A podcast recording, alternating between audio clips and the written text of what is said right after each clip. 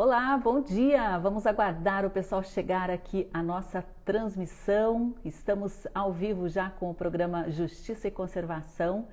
Eu sou Sandra Guimarães, dou as boas-vindas aí para o pessoal que começa a chegar aqui à nossa transmissão. O programa Justiça e Conservação é uma iniciativa do Observatório aqui de Justiça e Conservação, né? Nós transmitimos via Rádio Cultura de Curitiba para você que está na região da capital paranaense, pode acessar aí a M930 e transmitimos também pela internet nas redes sociais da Cultura 930 e também do Observatório de Justiça e Conservação. Você nos encontra aí no Facebook, no Instagram como justiçaeco. Hoje é segunda-feira, dia 22 de fevereiro de 2021, neste momento 18 graus aqui em Curitiba e em Ponta Grossa, temperaturas em elevação, os termômetros devem chegar hoje a 28 graus.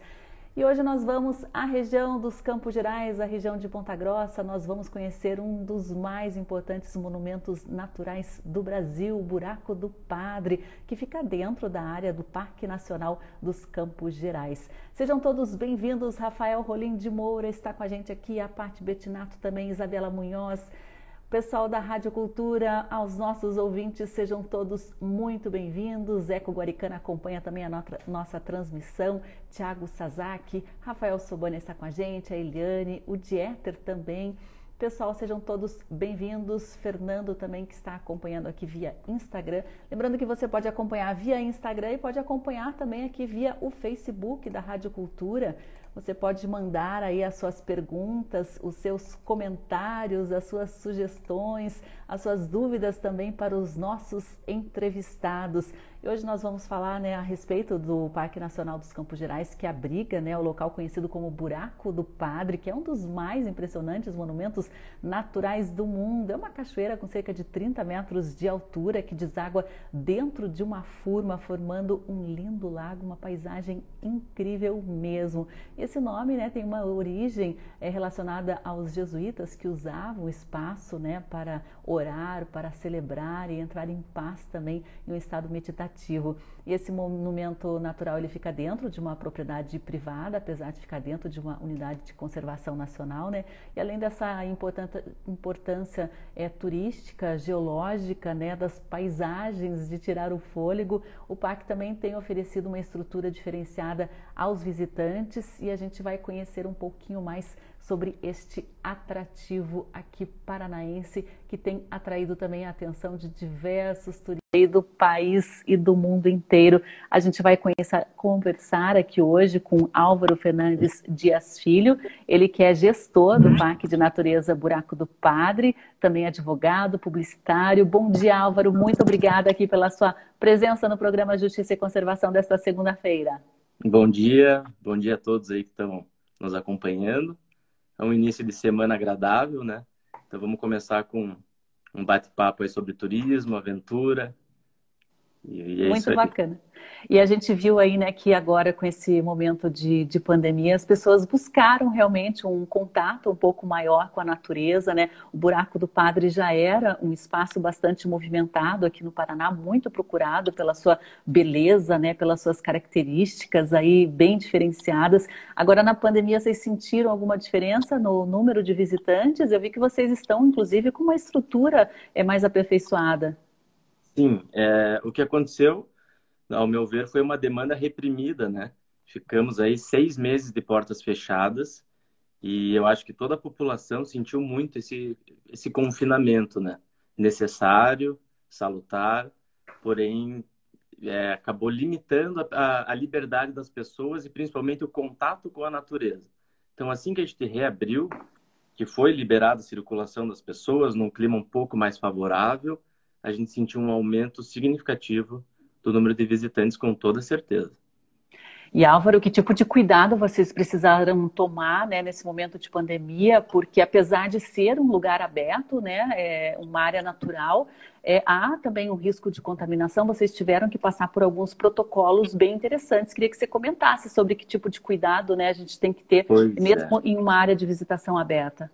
Sim, a reabertura foi em agosto, né? Foi dia 15 de agosto de 2020. E nós assinamos um termo de compromisso com a Prefeitura de Ponta Grossa para que nós seguíssemos o protocolo, que seriam as, essas boas práticas, o, o que está sendo mais utilizado agora e recomendado até pela, pela OMS.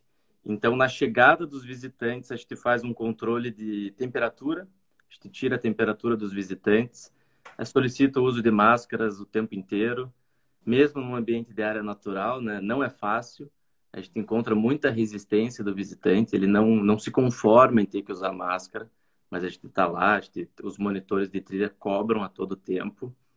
É, distanciamento, então as filas a gente tentou organizar de maneira que desse esse espaçamento de um metro e meio. Também não é uma coisa fácil. As pessoas é, elas tendem a, a, se agrupar mesmo, mas a gente luta contra isso. O álcool gel disponível a todo instante, seja nas áreas comuns, como na entrada da trilha. Os monitores também têm lá um sprayzinho de álcool gel. É, o que mais? A gente incentivou a venda online, coisa que ainda era muito pequena no nosso, no nosso público e agora é, é quase 70% já dos visitantes. Então, a gente consegue ter uma previsibilidade do número de visitantes. A partir disso, nós também identificamos que há um número limite de visitantes dentro do parque, né? Antes, talvez até pela demanda que não era tão grande como tem sido agora, a gente não precisava fazer um controle do número de pessoas dentro do parque. Então, com a pandemia, o primeiro passo foi limitar o acesso dentro da furna do buraco do padre que é o atrativo principal do parque. Então, para entrar na área do parque, onde tem área de convivência, lanchonete, outras trilhas, a gente, no, no primeiro momento, não limitou o número de pessoas, mas passou a limitar o controle de entrada na furna. E no começo funcionou muito bem, até o feriado que a gente teve, 7 de setembro, depois em novembro, onde a gente verificou que aglomerou na entrada da furna. Então a gente segurava as pessoas em fila para que elas entrassem em pequenos grupos dentro da furna, mas passou a gerar aglomeração no entorno. Então a gente percebeu que não, não está dando certo. Aí nós limitamos o número de visitantes ao parque. Tem funcionado, a gente tem encontrado bastante resistência, porque as pessoas chegam até a portaria e não entram no parque, né? A gente não consegue receber todo mundo. E de lá para cá, já tem alguns meses, a gente está fazendo um estudo para identificar uma nova logística de, visitação ao parque. Provavelmente, a partir de abril, a gente comece já com horários agendados para visitar a furna do Buraco do Padre. Então, o que, que isso significa? Que o visitante ele vai poder entrar no parque na hora que ele bem entender para aproveitar as outras, os outros atrativos, mas dentro da furna do Buraco do Padre, que é o principal, ela vai ter um horário marcado, pré-agendado. Inclusive para que ela não faça uma fila na entrada, né? tudo isso um, um, legado da pandemia, vamos dizer assim, né, no bom sentido dessa vez, que a gente pretende continuar, porque não só pela preservação da saúde das pessoas, mas principalmente a conservação daquele espaço, é uma área frágil, é, pequena, é, não não comporta muita gente ali dentro. Então isso nos abriu os olhos e, e a gente, como tudo aqui no parque, a gente vai sempre melhorando, né, uma melhoria contínua. Isso é muito importante, né? Se adaptando a novas condições também de visitação, condições de saúde. Agora, Álvaro, vamos voltar um pouquinho no tempo aí, conhecer um pouquinho da origem, né, do surgimento do buraco do padre. Vou até colocar aqui para quem está nos acompanhando pela internet algumas imagens, né, para quem ainda não conhece esse monumento natural incrível. Eu queria que você contasse aí como surgiu, afinal, o buraco do padre, essa formação. Bom, a formação ela remete a milhões de anos, né? É, a gente está falando de uma, de uma caverna vertical, que nada mais é do que uma furna. E ela ocorre pela infiltração da água em pequenos pontinhos, assim, até que o teto venha a desabar. Então, o que aconteceu aí, na verdade, é um desabamento desse teto.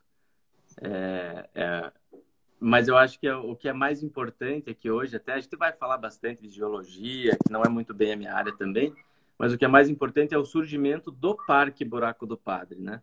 Assim, o monumento natural sempre esteve lá, ele está lá há muitos anos, e mas antes não, não havia acesso, não havia controle de acesso, não havia estrutura, e o local estava se perdendo, ele estava sendo degradado. Então, por isso, nós iniciamos esse trabalho.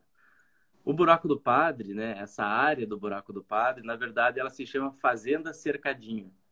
E ela pertence ao avô da minha esposa, Priscila, ao Ferdinando Scheffer. O Ferdinando é um apaixonado, ó, tá passando uma, uma imagem de araucária aí. Ele é um apaixonado por araucárias, então ele protege essas áreas há muitos anos. Ele tem áreas enormes de floresta de araucária que, inclusive, estavam sendo ameaçadas por aquela linha de transmissão, a qual vocês aí do, do observatório lutaram contra.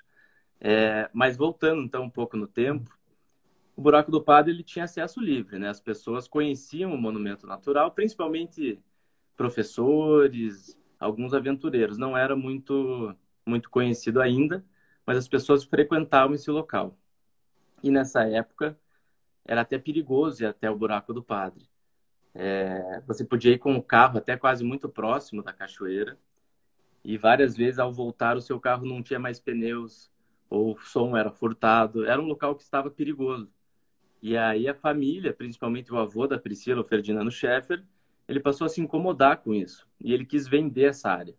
Ele quase vendeu a área do Buraco do Padre. Foi quando a Priscila, minha esposa, em 2015, ela, para convencê-lo a não vender a área do Buraco do Padre, montou um plano de revitalização. A nossa ideia no início era só controlar o acesso, dar um pouco mais de segurança para quem eventualmente visitava. Mas com essa coisa de internet, Instagram, o parque ficou muito famoso e aumentou muito o número de pessoas. Então a gente pensou primeiro em dar um mínimo conforto também.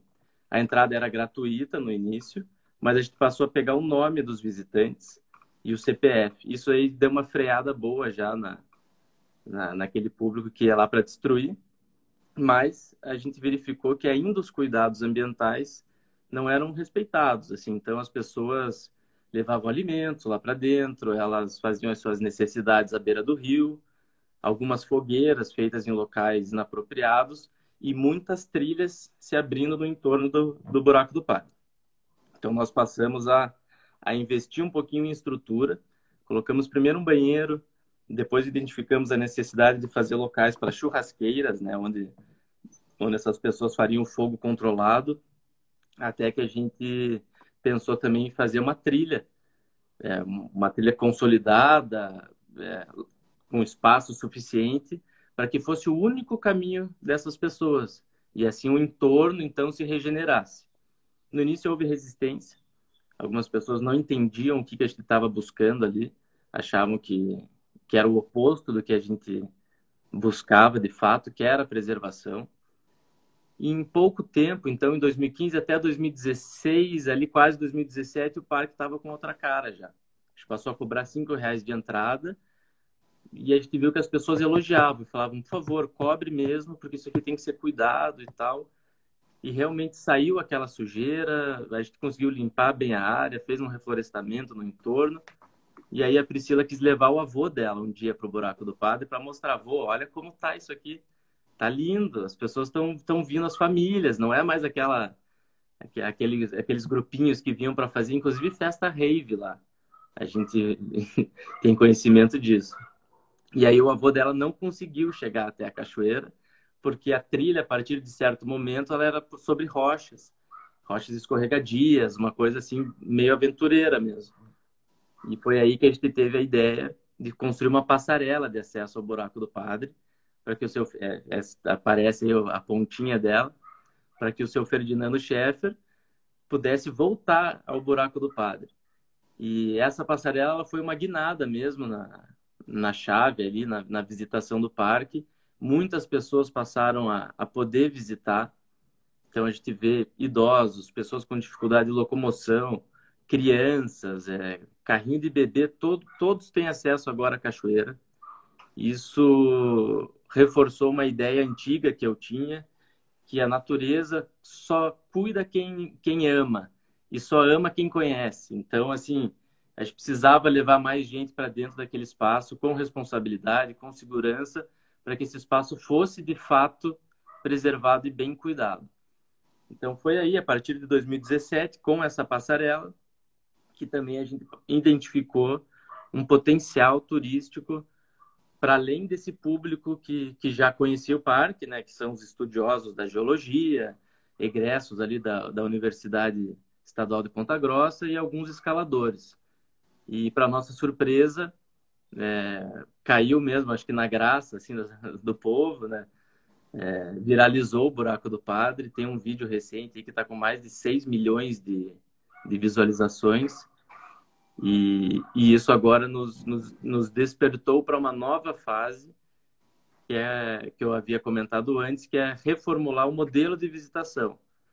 Porque atualmente os problemas de agora continuam esses, né, de, do, do número de pessoas, de conservação, de preservação.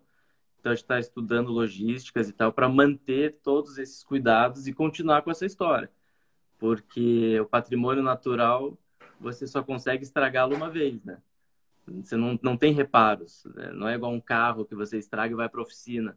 Então, se de alguma forma a gente estragar isso aqui que a gente está em cima, ele é perdido para sempre não só para nós, enquanto empreendedor do, do local hoje, mas para as gerações futuras, né? Então, eu tenho filhos pequenos, eu sonho que eles aproveitem isso aqui como eu estou aproveitando, né? Então, a nossa missão hoje no, no Buraco do Padre, mais do que transformar isso num, num negócio rentável, porque tem que ser rentável. Se ele não é rentável, a gente não conseguiria fazer tudo isso que a gente está fazendo.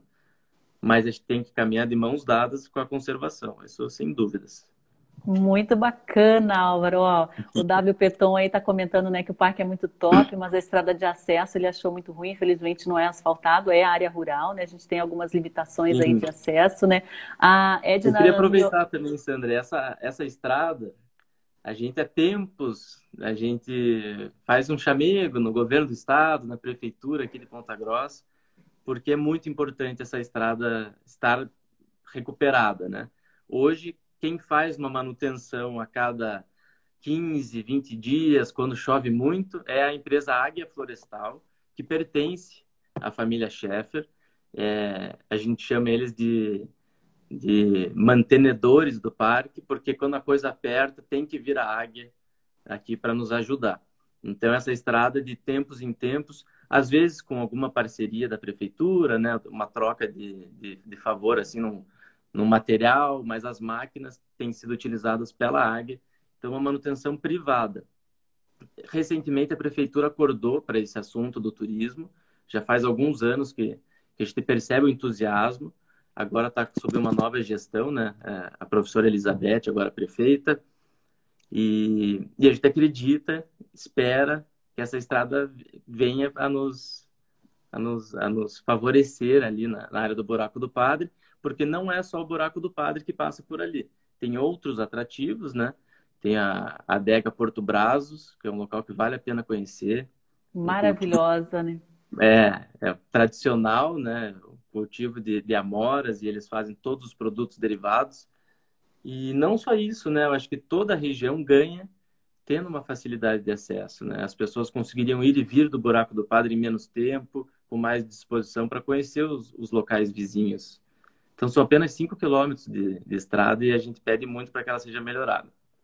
É, o pessoal que está buscando um roteiro Ó, aí. A... Que asfaltar agride o ambiente, mas não é com asfalto, existem outras, outras maneiras, né, de, de ajeitar aquela estrada.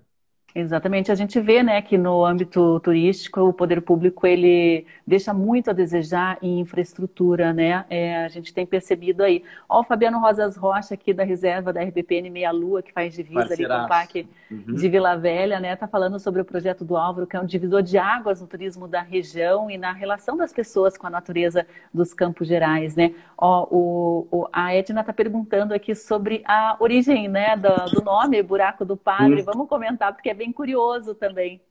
Pois é, é o nome ele tem origem no, no tropeirismo, é, no século XVIII. Então é uma época em que os padres jesuítas eles utilizavam essa, essa cavidade natural, diz a lenda, para meditações e, enfim, um relaxamento espiritual. A região dos Campos Gerais é uma região que tem muitas furnas.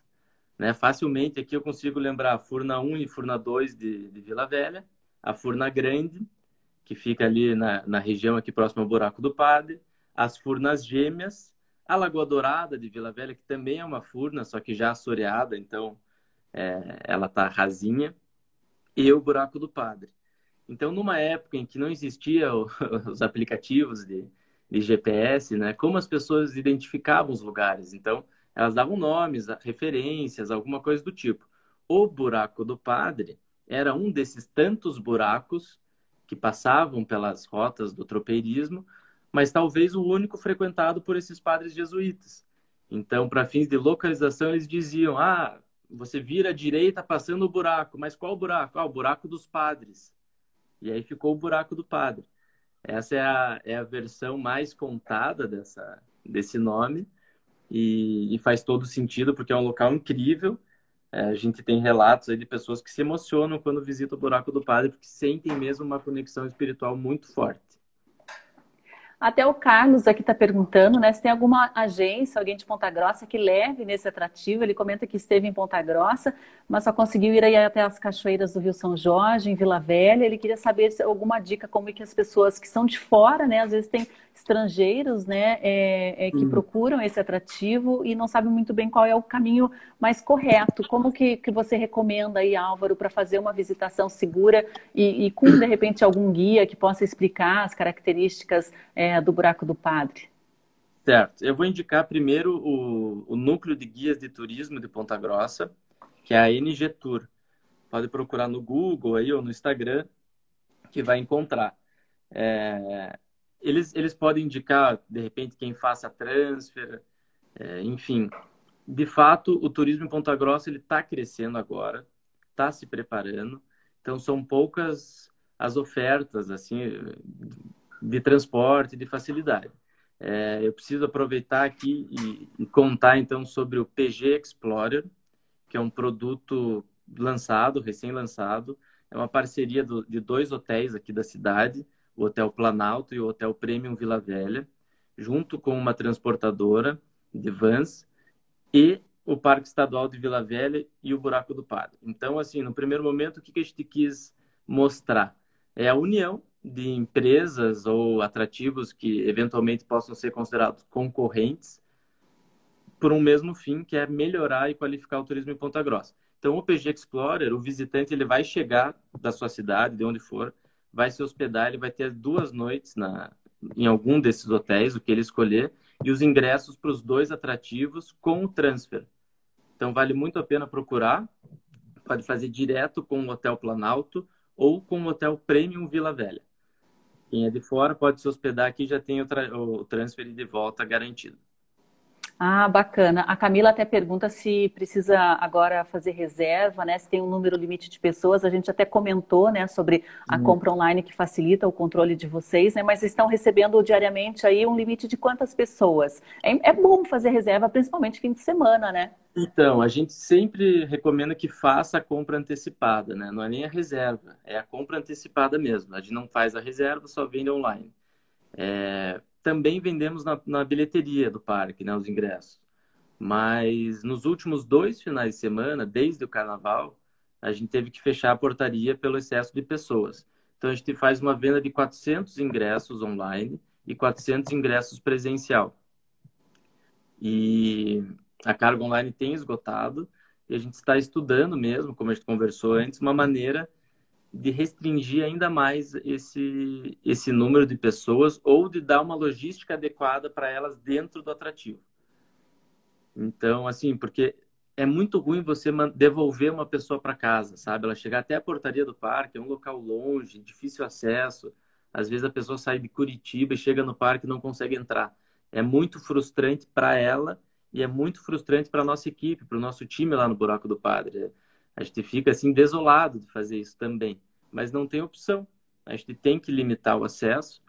É, existem algumas maneiras de controle, uma delas é a venda online, a outra é, é, é a tarifa, né? De repente subir o preço, porque e aí pensar em maneiras alternativas de trazer as pessoas que não têm condições, né?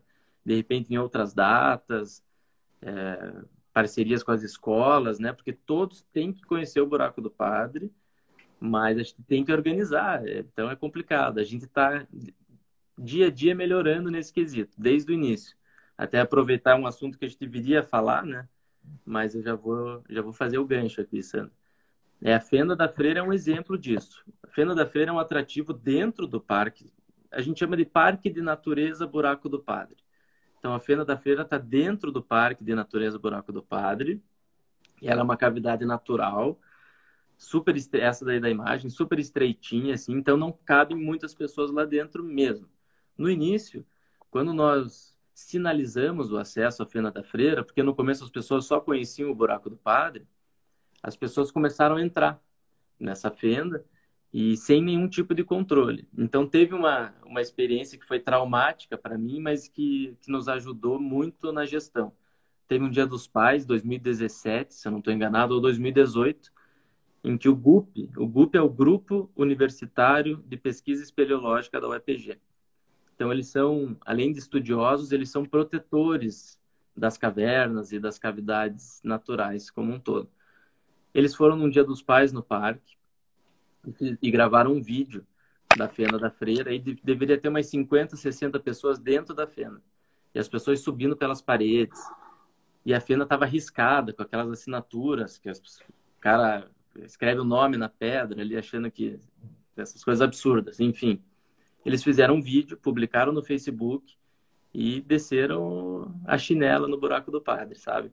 Olha, é um absurdo, turismo desenfreado, é, enfim, fizeram uma crítica muito pesada e aquilo me chamou a atenção. Então, como é, com toda a humildade, né, entrei em contato com o grupo e falei, pessoal, me ajudem.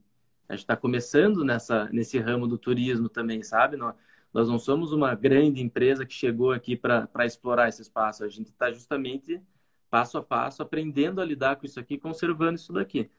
E aí eles se voluntariaram, desenharam um plano de uso público para a Fena da Freira. Fizeram capacidade de carga, fizeram estudo dos impactos, é, dos potenciais geológicos, espeleológicos, tudo que tem ali dentro foi mapeado e de lá saiu então a visita, a experiência da Fena da Freira, que é hoje o que a gente oferece no parque, que é uma visita guiada com 10 pessoas num grupo. Então, 10 pessoas mais o guia eventualmente, por essa questão de logística, o, o visitante se atrasa, pode chegar até 15 pessoas, sabe? A gente não quer acabar com o passeio de ninguém. Mas o plano fala em 10 pessoas por vez, acompanhado sempre por um guia, utilizando capacete, porque é, é uma caverna tal, então a pessoa pode. E eles fizeram também um plano para revitalização da fenda. Se você tiver oportunidade, é, ou quem tiver oportunidade de procurar no Instagram, lá para trás, as fotos, mudou demais a fenda da freira. Então, aquelas as cicatrizes que tinham nas rochas, aquelas assinaturas horríveis, o, verde sobrepôs a isso, ela está assim impecável, está linda. Então, esse é um exemplo de como as coisas vão acontecendo para nós aqui no Buraco do Padre. A gente identifica uma falha, um erro e tenta corrigir, sempre se socorrendo aí dos estudiosos, né, de quem mais entende do assunto, e, e, transformando. Então, o que a gente vai fazer na visitação da Furna é algo semelhante ao que foi feito na Feira da Freira. Para alguns, soa como é, tornar o passeio chato, como um engessamento do, da visitação, ou até como ganância, porque a gente foi obrigado a cobrar um valor de entrada na fenda, até para organizar e pagar o guia, que no começo era um guia terceirizado que ia lá voluntariamente para trabalhar, a gente tinha que, que, que remunerar essa pessoa.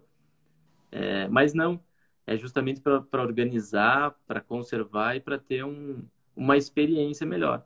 Então, no início, a gente prezava muito pelo acesso e pela estrutura. Agora, a gente está prezando muito pela experiência. A gente quer educar ambientalmente, a gente quer fazer com que as pessoas se conectem com aquele espaço também para valorizar e agregar é, todos os valores possíveis que, que remetem a uma visita dessa no Buraco do Padre, né? Muito legal. A, acho que a Camila aqui perguntou, né, se tem dias específicos para visitação, se é todos os dias, apenas sábado e domingo. O pessoal está pedindo também aqui para repetir o contato do, do, dos hotéis que fazem transfer, né? É, ah, é se isso está funcionando. Planalto e o Hotel Premium Vila Velha. O, são... O, é, são os hotéis que fazem parte desse pacote PG Explorer. Acredito que vários outros hotéis em Ponta Grossa, tem o Hotel Ibis, o Hotel Bourbon, é... Ah, meu Deus, agora eu vou ter que falar todos aqui, mas eu não vou lembrar. Mas, enfim, são vários hotéis que podem oferecer esse, esse serviço também. Com o Ludes, com toda certeza. O parque ele funciona de quarta a domingo, das 9 às 17 horas. Na segunda e terça-feira, a gente reserva essa data para os ensaios fotográficos. É, esses ensaios pré-wedding, ensaio de gestantes e tal. Não tem como a pessoa fazer essas fotos com o dia normal de visitação. Então a gente fecha na segunda e terça, tem funcionado bem, tá bem interessante. E aqui tem um, alguns comentários também, né? O Carlos comenta que é de Porto Alegre, vai no fim de semana exclusivamente para conhecer o Buraco do Padre. Legal, Carlos, depois conta pra gente. O, o Ao Júnior aqui, Gel, ele diz que é professor do curso de Geografia da Universidade Federal de Uberlândia. Já fizemos algumas viagens de campo, segundo ele, né? E é um lugar, além de turístico, de alto potencial científico. Ele dá parabéns aí pela iniciativa, né? A, a Josana está comentando aqui a NG Tour, né? Que acho que é uma agência que também faz uhum. esse tipo de passeio, é o núcleo né? Dos guias, é. O núcleo é o dos guias, NG Tour. É, é, daí aqui a questão dos dias, né? A gente já comentou. Uhum. O, o, Rafael Sobania, né, pergunta a respeito da, da, quantidade, né? Se 800 não é uma carga muito alta, que, que tipo de estudo, né, de parâmetros vocês uhum. utilizaram para esse cálculo, hein, Álvaro? Então, é, realmente, a gente está tá percebendo que só limitar em 800 não é o suficiente. Não é, porque é, no início da pandemia, quando vieram aqueles decretos, né, aquelas orientações, reduzem 50% a sua capacidade. Eu, eu sempre questionava, né? Mas e se 50% da minha capacidade resolve ir ao banheiro ao mesmo tempo? Não cabe. Então, a gente passou a setorizar o parque. Então, dentro do centro de visitantes, a gente estava limitando em 50 pessoas. Passou de 50 pessoas, os visitantes ficavam no, ficam até hoje no portão para o lado de fora. É lógico que, eventualmente, nos dias de grande movimento, esse controle ele se perde porque as pessoas forçam a barra mesmo. Elas, elas não, não aceitam esse controle e acabam, em alguns momentos, passando do ponto. Mas a gente, então, concorda que limitar o número, assim, o número bruto de visitantes não é o suficiente. A gente está setorizando cada vez mais e estudando, buscando referências aí em outros atrativos. O Buraco do Padre ele tem uma característica muito única, o que nos dificulta essa logística, sabe? Ele não é um parque linear, que a pessoa entra num ponto A e sai num ponto B. E aí você consegue né, controlar esse trajeto. Ele é um parque que a pessoa entra e tem muitas possibilidades de visitação, várias trilhas, e o atrativo principal, que é o Buraco do Padre, muito pequeno. Então é um desafio, mas a gente está tá modulando aí algumas ideias. E eu acredito que primeiro de abril, não sendo o dia da mentira, mas primeiro de abril a gente vai começar um novo, um novo modelo de visitação lá sim. Muito legal, né? Até a Adriana comenta aqui sobre as críticas, críticas, né, que são muito importantes também para o desenvolvimento, né? Você comentou aí a, a influência do GUP que teve na organização também da, da, da, da Fenda, da Freira, né?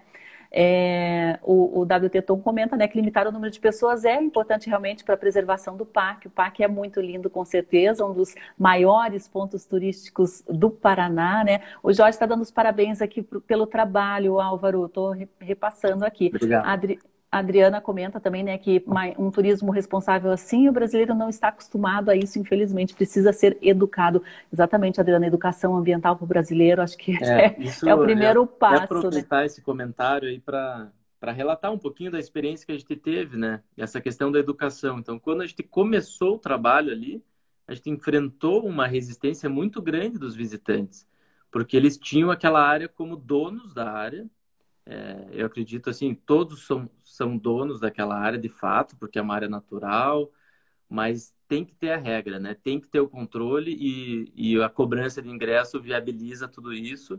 Então, assim, no começo as pessoas reagiram muito. É, qualquer regra que você coloque, elas vão enfrentar. Então, quando a gente proibiu levar cooler com bebidas lá para dentro, foi, um, foi uma batalha que a gente enfrentou. E aos poucos a gente vê que vai mudando esse público.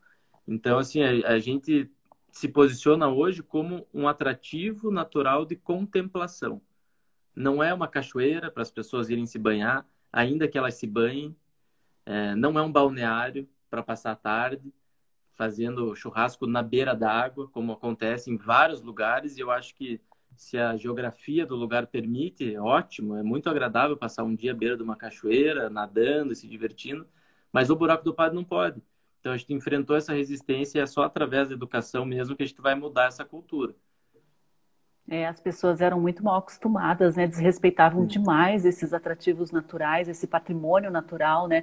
O Carlos até comenta aqui, né? Lembro que em breve teremos implantado o caminho da escarpa devoniana, que vai unir unidades de conservação, RPPNs, Sim. né? Que são as reservas particulares do patrimônio natural, ligando todas as atrações da escarpa devoniana com 320 quilômetros de trilhas de aventura. Muito legal essa iniciativa, Carlos. E eu queria até que você comentasse, né, Álvaro, essa questão de que o Buraco do Padre é uma propriedade particular que fica dentro de uma unidade nacional de conservação, que é o Parque Nacional dos Campos Gerais, né? Como que está essa situação aí? Como até teve um comentário, né, numa das postagens aqui do observatório, uhum. né? Como é possível isso? Uma propriedade é. particular dentro de uma unidade de conservação, mas isso existe até por uma questão de falta de regularização fundiária ainda, né?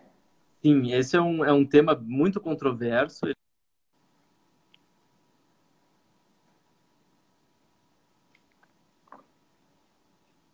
Acho que travou aqui um pouquinho o Álvaro, vamos tentar reconectá-lo. Ó, a Cat até comenta, né? Conheço o local antes e depois da mudança. Estão de parabéns pela preocupação e conservação com o local. Acho que travou aqui o Álvaro, vou tentar retirá-lo e reconectá-lo. Vamos ver se eu consigo aqui. Acho que travou aqui mesmo, hein? Aham, deu certo. Consegui retirá-lo tentar reconectar novamente para a gente encerrar aqui a participação do Álvaro. Às vezes a gente acaba tendo um probleminha de sinal aqui de conexão com a internet, né? Isso acontece mesmo, faz parte do jogo do ao vivo. Conectar aqui de novo, né? o Rafael Soboneta está dando os parabéns aqui ao Álvaro, né? Realmente não é fácil gerir e mudar a visão das pessoas. Ele fica feliz em, em ver que tem aí o pessoal da gestão do parque uma visão ampla e consciente Oi, Álvaro, acho que travou aqui a, a, nossa Não, olha só, é, não dá nem para acreditar, né? Ah, acabou a bateria? esquentou, é, daí tive que trocar, justo agora, na, quando eu falava que esse é um assunto controverso. Vamos retomar aí a questão aí da, da, da, unidade de conservação, né, que fica dentro, ó, o Buraco do Padre, é, do Parque Nacional dos Campos Gerais.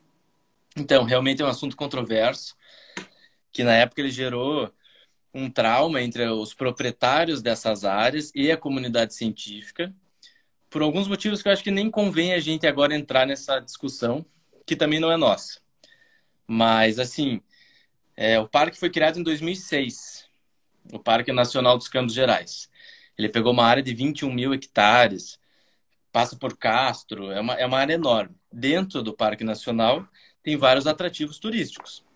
Se tornaram turísticos, atrativos naturais. E pela lei do Parque Nacional, que é o. Deixa eu só tomar uma água, eu subi a escada correndo. Tranquilo.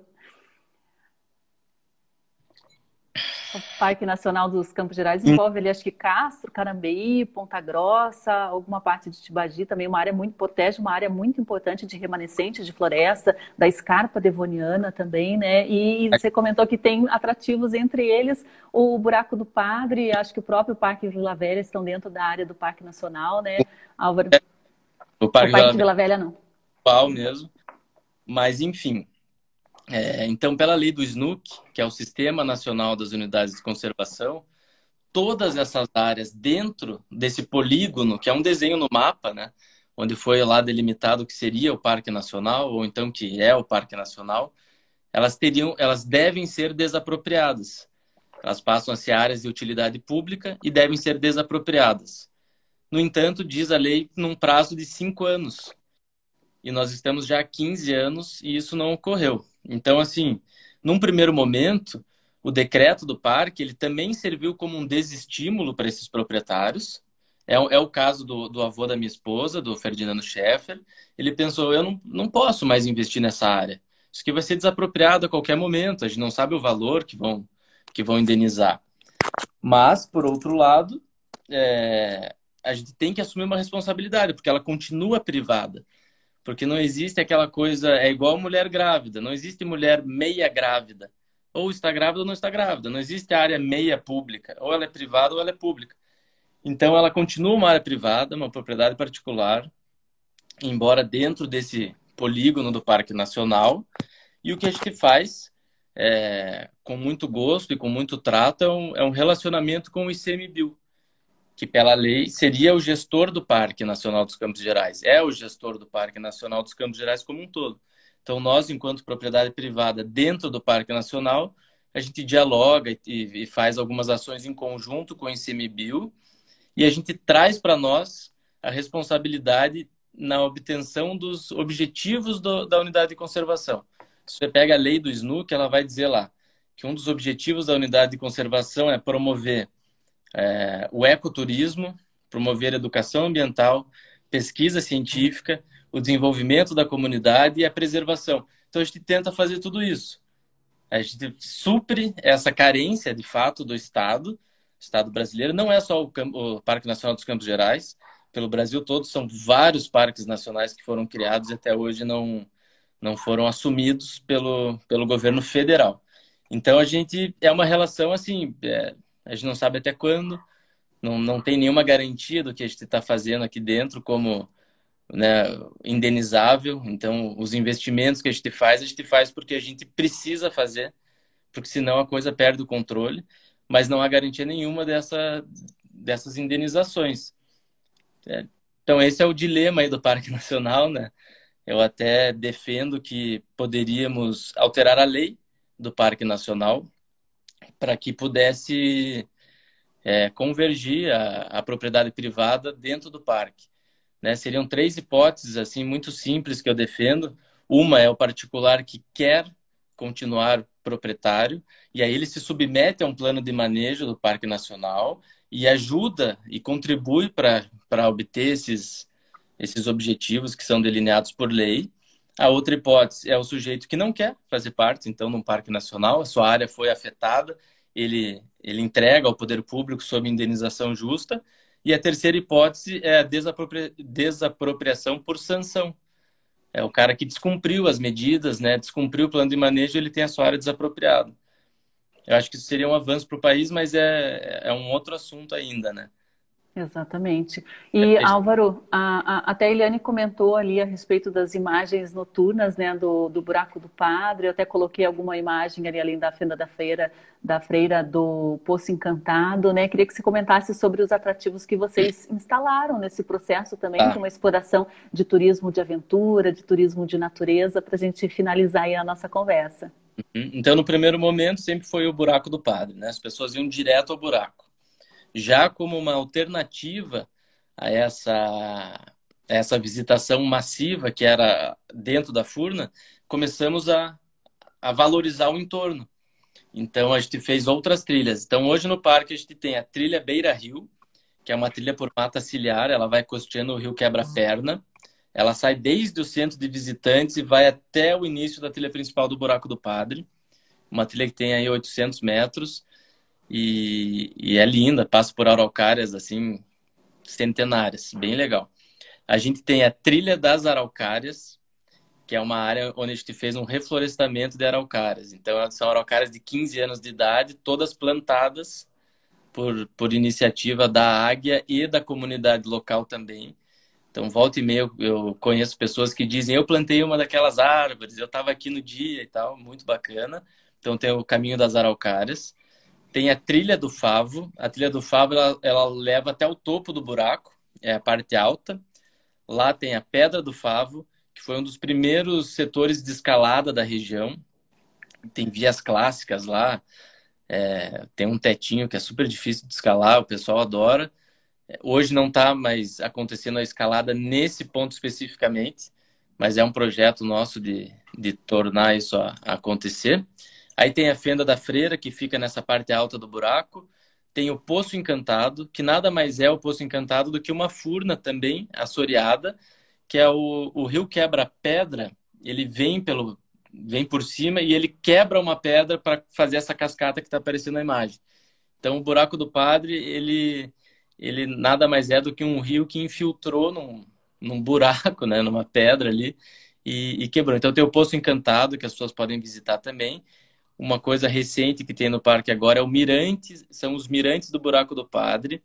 A gente teve que cercar essa área do buraco por cima. Até quatro meses atrás não era cercado e oferecia muito risco aos visitantes, que por mais que a gente proibisse o acesso, eles se aventuravam, passavam pelas cordas, pelas barreiras, para tirar a foto por cima do buraco. Então a gente fez essa foto aí, por exemplo, só é possível hoje graças ao mirante. Quem está embaixo não vê a, a estrutura em cima, mas quem está em cima consegue enxergar essa parte de baixo. Então, além do mirante, da fenda, do poço encantado é, e de uma trilha muito bacana na parte alta, na parte de baixo, então tem o, o buraco do padre, o café do lobo, que é uma cafeteria, uma, uma lanchonete, e, e, e, o mais novo atrativo do parque é a tirolesa, a Mega Revoada. A Mega Revoada ela tem 600 metros de comprimento, ela sai do alto da trilha do Favo, é, pode atingir até 85 km por hora. Ela é uma tirolesa de aventura. Para você chegar até a tirolesa já é uma aventura, porque é uma caminhada um pouco mais é, radical, vamos dizer assim. E, e, é um sucesso, lá as pessoas têm adorado. Além disso, lembrei agora aqui também, não posso deixar de falar da experiência noturna. A experiência noturna, ela é de fato assim o produto que, que eu mais gosto no parque, é, porque ele, ele te conecta com a natureza. As pessoas, o guia que, o nosso monitor de trilhas que faz essa experiência é o Billy, e ele, no início ele fala assim, o nosso objetivo é que vocês saiam daqui pessoas melhores do que entraram. E é praticamente impossível alguém não sair impactado por isso lá. Então a gente começa a experiência noturna subindo a trilha do Favo para observar a revoada dos andorinhões no retorno ao buraco do padre. Então de manhã elas saem, as, os andorinhões saem do buraco e no fim de tarde eles voltam para repouso, enfim. E é um movimento lindo dos pássaros. Passar, passaram algumas imagens aqui também, né? Você passou em cima. Então começa essa experiência noturna ainda de dia para enxergar o pôr do sol e essa revoada dos andorinhões. Depois desce essa, essa trilha e a gente faz um, uma espécie de espera assim para que anoiteça, né? Porque a, o grande objetivo é a contemplação dos astros. Então a gente faz a caminhada pela é, por essa trilha beira-rio para ganhar tempo, para que vá escurecendo e assim o, o visitante ele também vá, vá transformando a percepção tudo isso acompanhado pelo guia que vai indicando essas araucárias que eu te contei, vai contando a história do tropeirismo, todas essas coisas. E aí o retorno noturno para dentro do buraco do padre, sem nenhuma luz. Então essa é a grande experiência, é entrar na cachoeira do buraco do padre à noite, só escutando os sons, é, é transformador, é muito legal mesmo. Agora a gente não está fazendo essa experiência por causa do verão. As pessoas nos cobram, quando que vai ter, quando que vai ter? o verão é esse clima maluco que vocês estão vendo. Chove, faz sol, chove, faz sol. Então é muita instabilidade climática para a experiência. É uma pena quando a gente agenda a data, que é sempre aos sábados, e o, e o céu fica encoberto. Ah, é verdade, tem essa questão das chuvas. O pessoal está perguntando aí sobre preços, horários, como faz, né? Lembrando que tem o site aí buracodopadre.com.br, é. buracodopadre.com.br, que tem todas as informações de valores, de opções de passeios, de horários. É, Álvaro, eu queria te agradecer muito aí a sua disponibilidade, foi uma conversa bem legal, o pessoal adorou, né? Ó, a Tati falou, vai, vou, caraca, vou ter que fazer essa noturna, eu também. Ah a Raquel também, que lindo tudo isso. Pessoal, muito obrigada aí pela, pela participação de todos e obrigada especialmente a você, Álvaro, pela sua disponibilidade de conversar aqui com a gente. Eu agradeço. É sempre bom quando a gente tem a, a chance de contar um pouco né, da, das nossas dificuldades, da nossa história, enfim, para que as pessoas, de alguma forma, também nos ajudem, né? É, você falou das críticas, né? Eu acho muito importante receber as críticas. Eu leio todas as críticas que a gente recebe via Instagram, via Google e tal, porque tirei muita coisa boa dessas críticas já, sabe? E, e numa conversa como essa eu posso realmente me abrir, contar o nosso caminho e, e eu acho que é isso que transforma a percepção das pessoas para que elas, quando visitarem o Buraco do Padre, elas saibam, saibam que estão entrando numa área que é cuidada com, com todo o carinho, com uma dedicação diária é, com uma paixão mesmo, que já passou aí três gerações né, de, da família Sheffer, e eu tenho o prazer de fazer parte, então é algo assim muito muito humanitário, assim, muito humano que a gente está fazendo lá, sabe? E são só nesses bate-papos aí que a gente consegue transmitir isso para as pessoas. Muito legal, e vai ficar arquivada aqui a, a nossa entrevista, né? O pessoal quiser, eu mando o link e entra em contato. Obrigada, Álvaro. Um ótimo, uma ótima semana para você e para toda a equipe. Igualmente. Tchau, tchau. Valeu. Até mais. Tchau, tchau. Vou pedir até para você sair aqui, que, que o meu travou aqui, Álvaro. O meu também, hein? Acho que não é para acabar essa live. É, né? Tá aí, tchau. Até mais, tchau, tchau. Hoje o Instagram deu uns bugzinhos aí na nossa transmissão. Agora a gente vai conversar um pouquinho aqui, só para finalizar o programa de hoje, com o Rogério Galindo, lá do Plural, que ele tem algumas notícias importantes para passar para a gente. Pessoal, muito obrigada aí pela participação. Rogério, estou te aguardando aqui para a gente conversar, que eu vi que tem notícias importantes aí que o Plural está divulgando. O pessoal queria mais, né? Oi, Rogério, bom dia, tudo bem? Que confusão essa história aí do, do concurso público da, da polícia, hein? Pois é, moça. Olha só, em 100 mil pessoas afetadas e tudo isso na última hora foi uma confusão danada. Ontem o pessoal estava muito brabo, tanto com o governo do estado, com a polícia, com a Universidade Federal que fez o concurso, né, que organizou. Então ontem, ontem foi o dia da rebelião dos candidatos a policiais aqui no Paraná. Foi muita gente realmente furiosa prometendo que vai para a justiça, que vai brigar por direitos, por olha só, cancelaram o concurso às 5 da manhã. A prova era ontem mesmo. E tinha gente que veio de tudo que é lugar, né? Porque é difícil abrir concurso desse tipo. Então veio gente de Cuiabá, veio gente do Amapá, veio gente do Amazonas para fazer prova e daí o cara gastou, sei lá, mil reais de passagem, mais mil reais de hospedagem, porque estava caro, né? Porque não tinha lugar. E ali chega mais a inscrição do concurso. E daí chega aqui, não tem prova. Ficou Nossa, todo mundo. Absurdo. Olha, foi, foi muito. Tanto que a própria Universidade Federal ficou numa situação difícil, tiveram que demitir o, o gestor do, do, do, núcleo, né? Ah, o governador do estado, o Ratinho, foi para as redes sociais criticar duramente a universidade, e isso aí provavelmente vai acabar tudo na justiça mesmo. A gente ainda não sabe a nova data da prova, mas gente do país inteiro afetada. Foi um, um dia do cão ontem, tanto para a universidade quanto para o governo. E isso também pode definir algum novo rumo para o vestibular da Universidade Federal, não, Rogério? Pois é, como não conseguiram fazer o concurso, porque quais foram os problemas assim? Algumas escolas, por exemplo, que tinham cedido espaço para fazer o concurso da polícia, na última hora desistiram por causa da pandemia, etc. Né? Além disso, também não está tão fácil você conseguir outros lugares, porque vamos supor, né, você precisa de uma sala duas vezes maior para fazer os concursos agora, porque tem que ter um espaçamento, né? Então, na verdade, você precisa de, do dobro de lugares, ou às vezes até o triplo. Para fazer isso, você precisa de mais lugares, e não é fácil arranjar. Então, a universidade ainda não divulgou, por exemplo, o ensalamento do vestibular. E está todo mundo achando que isso quer dizer que eles também não conseguiram lugar suficiente para fazer a prova do próximo domingo.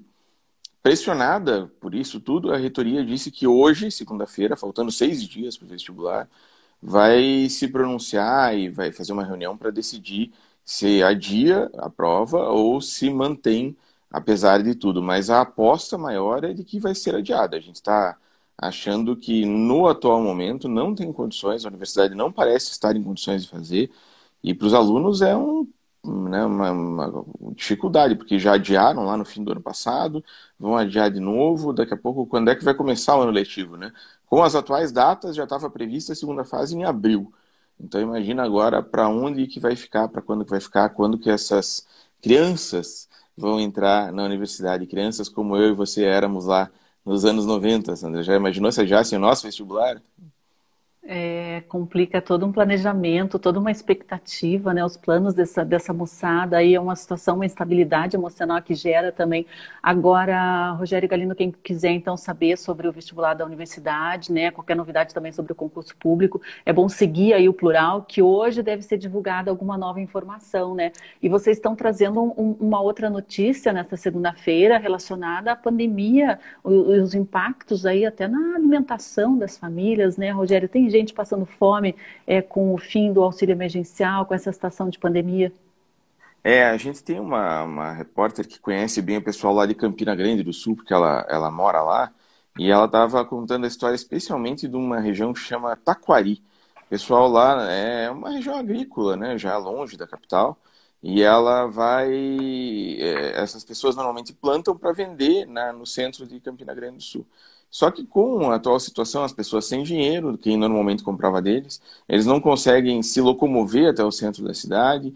Enfim, uma série de dificuldades. Essas pessoas agora passaram a viver na conhecida agricultura de subsistência. Né? Em vez de plantar para vender e ter dinheiro para fazer as coisas, eles estão tendo que comer a própria produção, porque é o que sobrou para eles. É, as pessoas, inclusive, falando que não tem mais como comprar leite para os filhos, coisa que, para quem é pai como eu, é tristíssimo de ler e essa região lá do Taquari está nessa situação. A gente imagina que tenha outras é, regiões também abandonadas e, e, nesse momento da pandemia com essas dificuldades.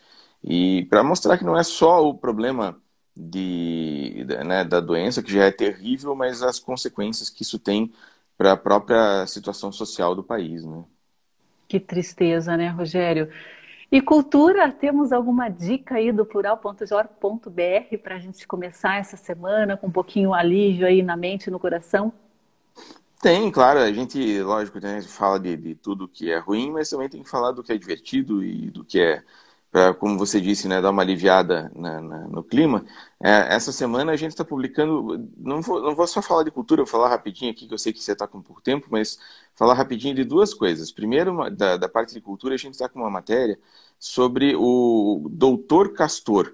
É, não sei se você lembra do Castor de Andrade, aquele bicheiro famoso do Rio de Janeiro, que era uma espécie de chefe da, da máfia carioca e que acabou preso, mas antes dele ser preso, ele dominou o Rio, tanto no futebol, com o Bangu, quanto com a, no, no, no samba, com a Mocidade Independente e Padre Miguel. Era um sujeito que estava acima da lei, né? E agora a Globo, a Globo Play, fez um, uma minissérie sobre essa personagem extraordinária da história recente brasileira e está disponível lá. A gente está contando sobre essa série para quem quiser ver, tá, tá no, no streaming lá. E deixa eu contar uma novidade legal também. Hoje, é, algumas poucas horas, a gente estreou o nosso caderno de gastronomia, que é uma, um pedido de muitos leitores. Então, o André Torrente, que é nosso colega jornalista, é o nosso novo editor aqui do caderno gastronômico do Plural. Quem quer saber dicas de restaurantes, roteiros, etc., a partir de hoje também pode acessar o plural.jor.br. Ai, que bacana, que legal. Então temos aí uma dica da série Doutor Castor e também temos nova editoria aí gastronômica no plural.jor.br. Rogério Galindo, queria agradecer muito aí, né? Vou ficar atenta hoje às novidades a respeito do vestibular também, que eu tenho jovens na família aí que estão, vão, vão prestar o vestibular e qualquer novidade você pode nos chamar, entrar em contato aqui com a gente do Observatório, combinado? Combinadíssimo. E você também, qualquer coisa, é só procurar a gente. Muito obrigada, pessoal. Vou me despedindo hoje aqui da nossa transmissão e a gente volta amanhã ao vivo a partir das 8 horas da manhã. Um ótimo dia e um ótimo início de semana para todos nós. Até amanhã. Beijo, Sandra. Tchau.